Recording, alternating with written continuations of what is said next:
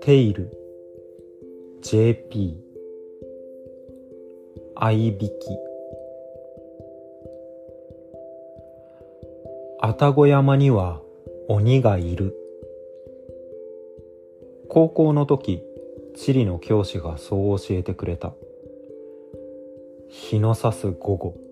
京都から出たことのない俺の関心はぐいっと動かされた。何でも堀川の一条戻り橋に現れた。茨城童子という邪気が。宙を蹴って相手の剣士を連れ去ろうとしたのが愛宕山らしい。ついでに鬼門などの風水の習慣が中国より入ってもなお世俗の人々は霊魂の門が犬居つまりは北西にあると考え恐れていたそうだ。平安京を中心とした場合京の犬居には事実として愛宕山がある。他にも曰く付きの話題にあふれていたはずだが詳しいことは忘れた。愛宕の鬼の話を思い出したのはその愛宕山で自分を霧に囲まれてしまったからだ番を止めて早1時間景色は最初よりも濃密な白に埋もれている。このありさまではどうすることもできない。注意して走らなければならない山道だというのに、対向車すら見えない状況はあまりにも危険だ。ヘッドライトの黄色い光はあっけなく濃霧に遮られていた。焦りがハンドルを握る手を震わせる。腹底から吹き上がる煩わしさに耐えかね、車を飛び出した。歩いて行こうとして、一旦キビスを返す。車の後ろに回り、ドアを開く。荷室と同化した黒いボストンバッグを肩に担いで、霧へと潜り込んだ。歩くたびに重量が肩を通して体に刻まれた。冷気が顔に張り付く。かすかに見えるアスファルトと木々を頼りに夢中を行く。一向に変化のない情景。静けさが俺を追い立てるので、踏み込むことに迷いはなかった。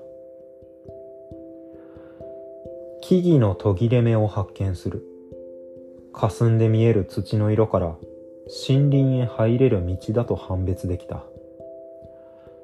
足元で鳴る音は柔らかになり、砂利が擦れて細かく響く。露出した地面は固められていて、獣道の類ではない。道は急勾配に差し掛かって、大きく足を動かすごとにももが刺激される。担いだカバンを両手で抱え、重みは背に預ける。しばらく下を向いていた。視界の末端、前方奥、平らな面が挟まれ、そこは石畳になっていた。灰色の面は続くようだ。瞬間、石畳の方からかすかなすれの音が鳴り、耳に届く。俺ははっとして身をかがめた。音はとどまり、絶えることはない。動物ではなく人間だろう。荒れた息をこぼす口を押さえつけると、熱と歓喜が顔の近くでないまぜになった。石畳の高さから頭を出してはいけない。かがんだまま後退し、カバンの肩紐を掴んだ。音を立てぬよう紐を外し、カバンを茂みへと下ろす。カサカサと虫のさざめきに似たビヨンだけが渡って、カバンは緑に隠された。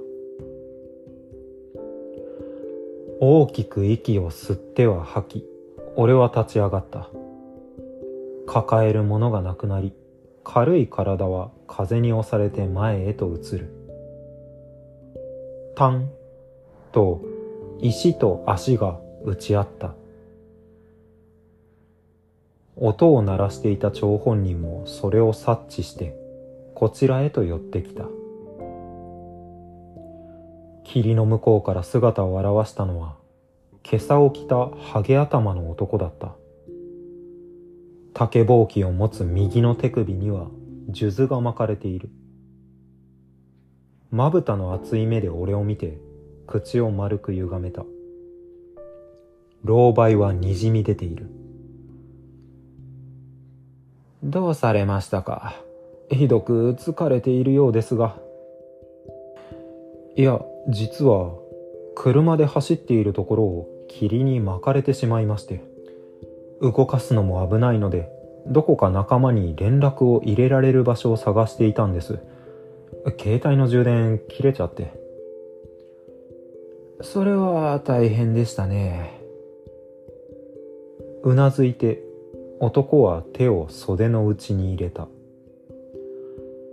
私はその先にある寺で住職をしているものです。よければ寺の電話を使いますか？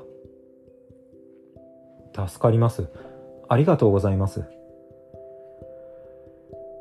霧が晴れるまでその寺とやらで待とう。天気が回復したらまたカバンを取って移動しなければならない。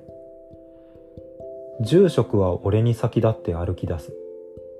先は階段になっていて、俺は後ろ姿を見上げる格好になった。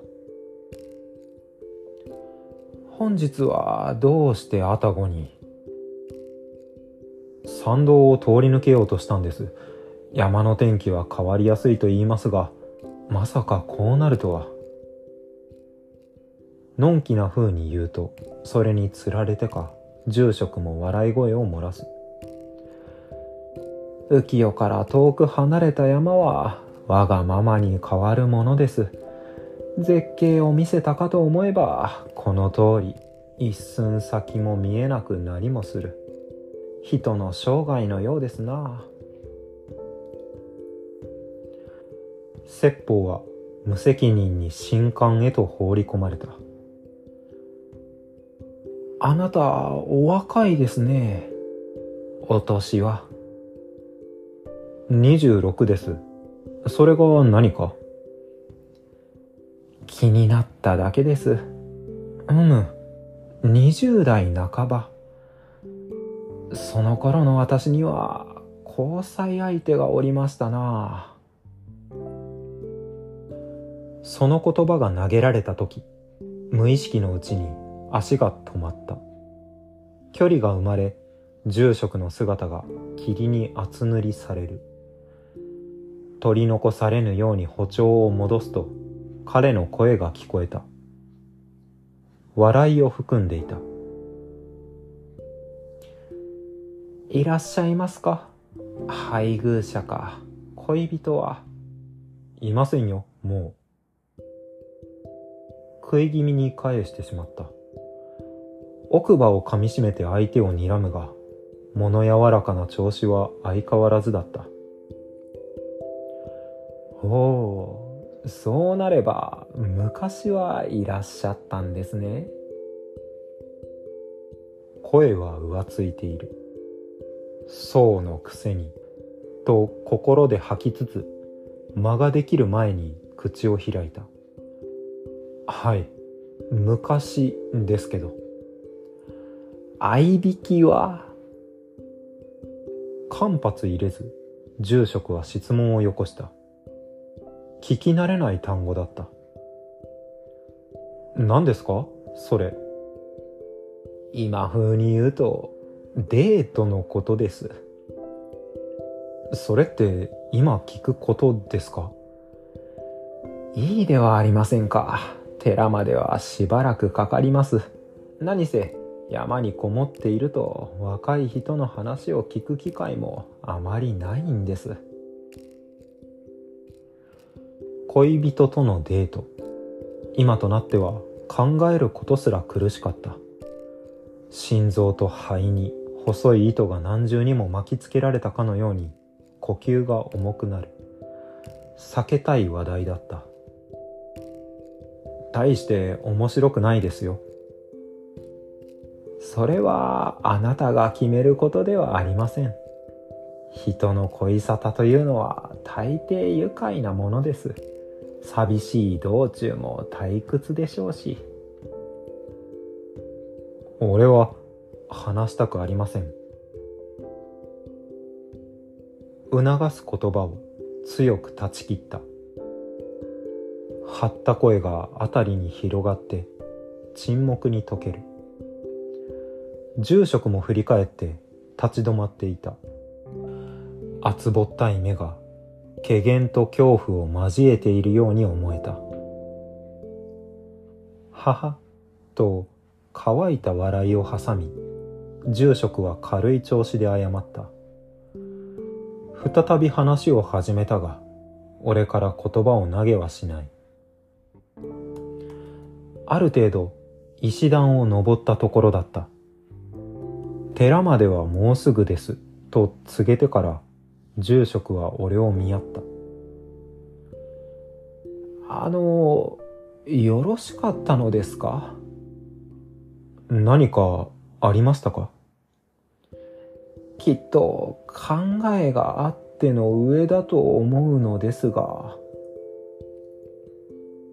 先ほどのやりとりで気まずいと感じているのか。打って変わって切り出し方はたどたどしくなっていた。一泊二泊。空白の時間を差し込んでから言った。カバンを置いてきたままでよろしかったのですか？聞くや否や粉々になって崩れ落ちるような脱力が足先から順に全身を飲んだ。しかしそれをあらわにすることは許されない。まだカバンと茂みに入れる動作を見られただけだ。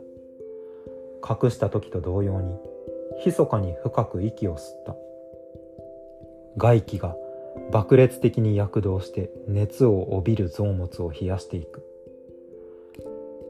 大丈夫です。持ってくるには重い荷物なので置いてきたんです。この霧なら誰も盗みませんよ。はあ。でもそれなら車に入れておけばよかったのでは。頭を傾け住職は俺を見つめる。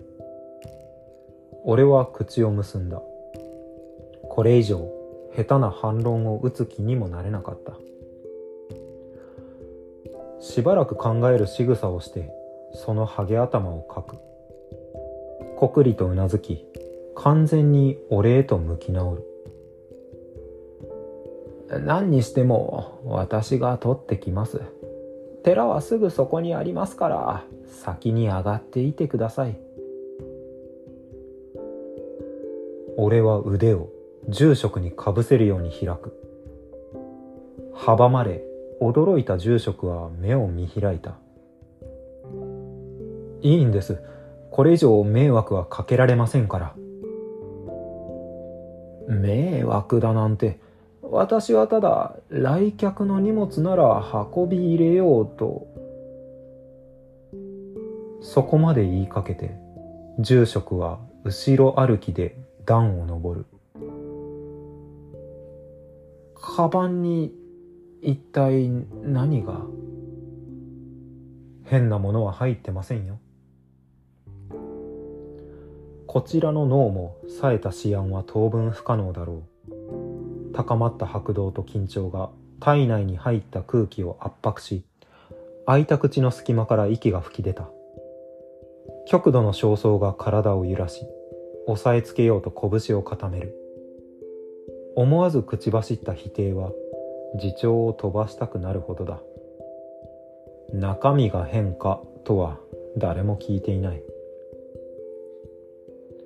短い悲鳴を発し住職は翻って階段を上り始めた年齢を重ねているだろうに早いあっという間に霧に消えてしまった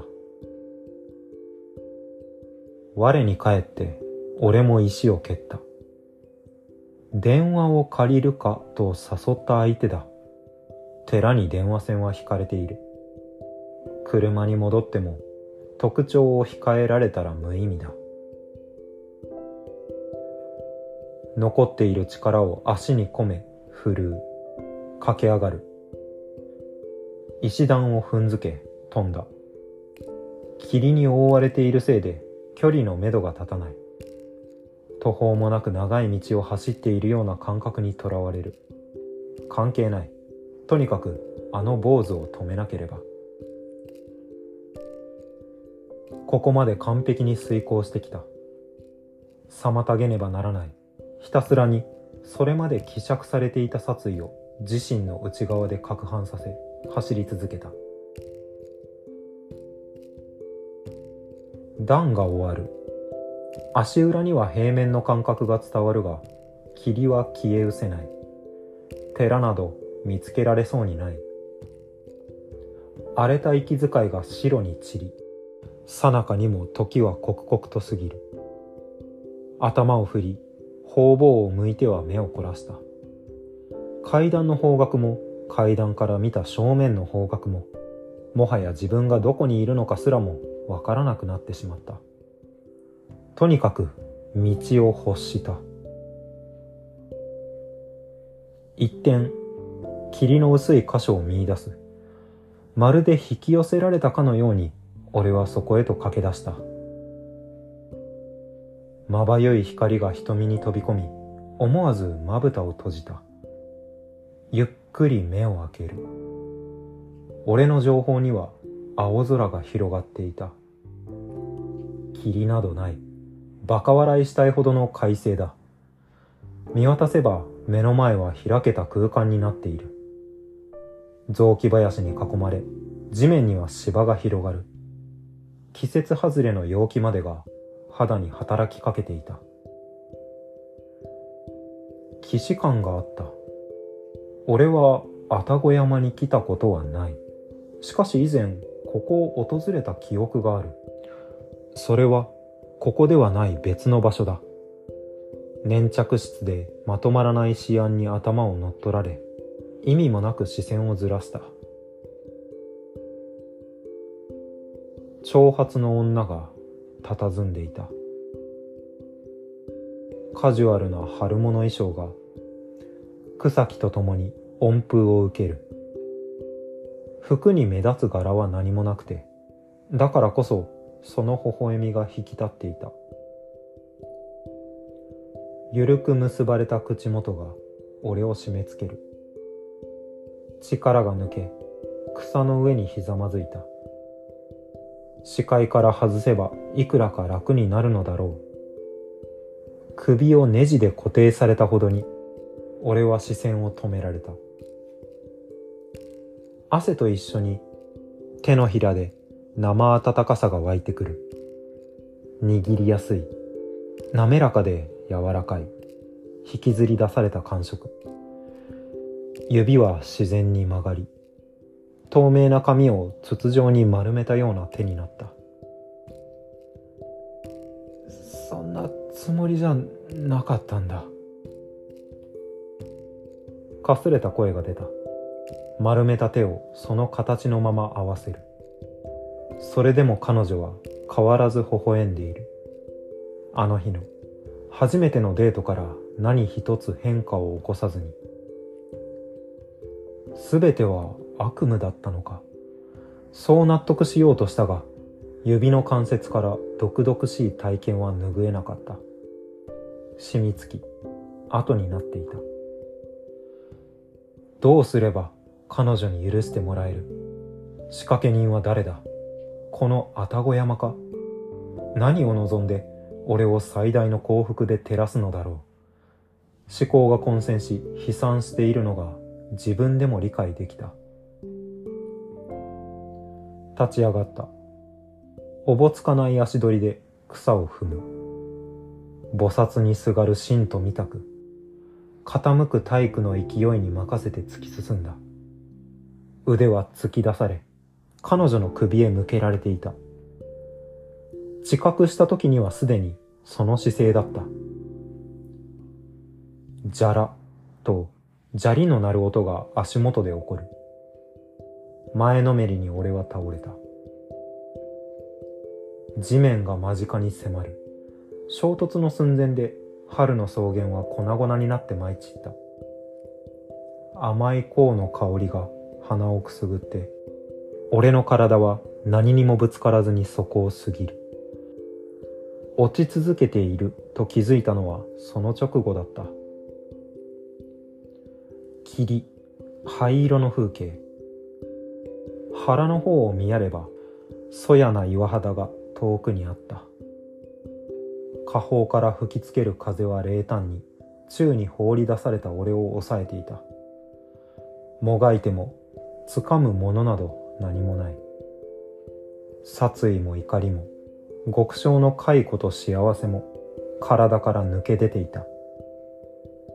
空っぽになって俺は顔を真下へ向けた愛宕山には鬼がいる。枯れた土を見据え俺はその言葉を反芻した。船越さんいささか悪趣味ではないですか。煙が占める中男は眉を寄せてつぶやいた。上着の裏ポケットから扇子を取り目の前を仰いだ。仰がれた煙は一層早く部屋の上方にたまり換気扇へ吸われていく。消される煙の内側ではまだ愛宕山の風景が続いている。食前に狩りの様子など見せるものではありません。狩りだなんてとんでもないですよ六角さん。船越は含み笑いをすると右手でハゲ頭をかいた。もう片手は香炉の上に置かれていた。まんだらめいた装飾が施された蓋を押さえるうちに吐き出される色付きの煙はだんだんと減っていく。腕を下ろすと巻いた数珠が机に当たって音が起こった。ずれかけた五条今朝の肩紐を直し、にこやかに六角を見る。私は先代からの異常品を用いて悩める和コードを救ったのですよ。直接手は挙げていません。煙が止まったのを確認し、船越は香炉を懐へしまった。香炉を使って巻き込んでおいてか。第一、この日の愛宕山は晴れていたと聞いているぞ。山の天気と同様に彼が犯した罪は変えられませんでした。処理も不完全で捕獲されるのも時間の問題でしたよ。その前に罪を悔いてもらおうと霧で囲った上で絶景を見せた。しかし彼は不幸にもその最中に行ってしまいました。ならばそれをザクロとして食ってやるのが弔いというものです。ニタニタとテーブルを囲うように座る10人の男女を眺める。タヌキに似た目で船越は特に部屋の採用に座る浮田を注視した。浮田は黙したまま何も言わない。あちらから異論がないならこれ以上非難されることもあるまい。生臭坊主が、とだけ愚痴って、六角はタバコをくわえた。手が上がる。やつれた顔をした女、秋津の乾いた手だった。最近の会合、犯罪者のザクロが続いていませんか？提供の都合で仕方ないとしても、クラブの気品に関わるのでは？ご安心ください。本日半分は清廉潔白なものですので。くくっと船越が声を立てたところでワゴンが部屋に侵入する。紅が付着しているコックコートを着たシェフがその横に立つ。ウェイターが料理を運んでいる間彼は話し始めた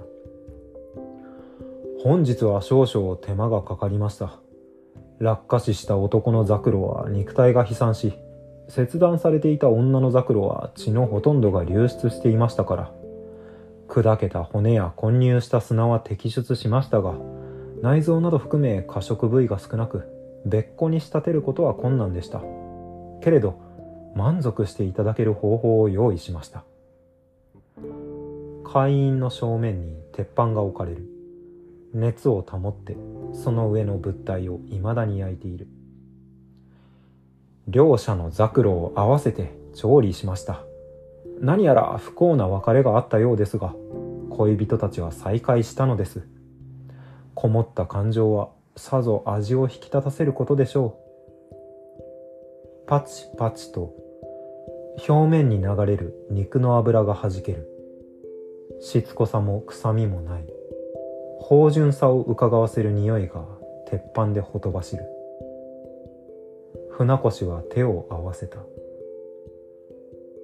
合いびきザクロのハンバーグステーキご賞味ください。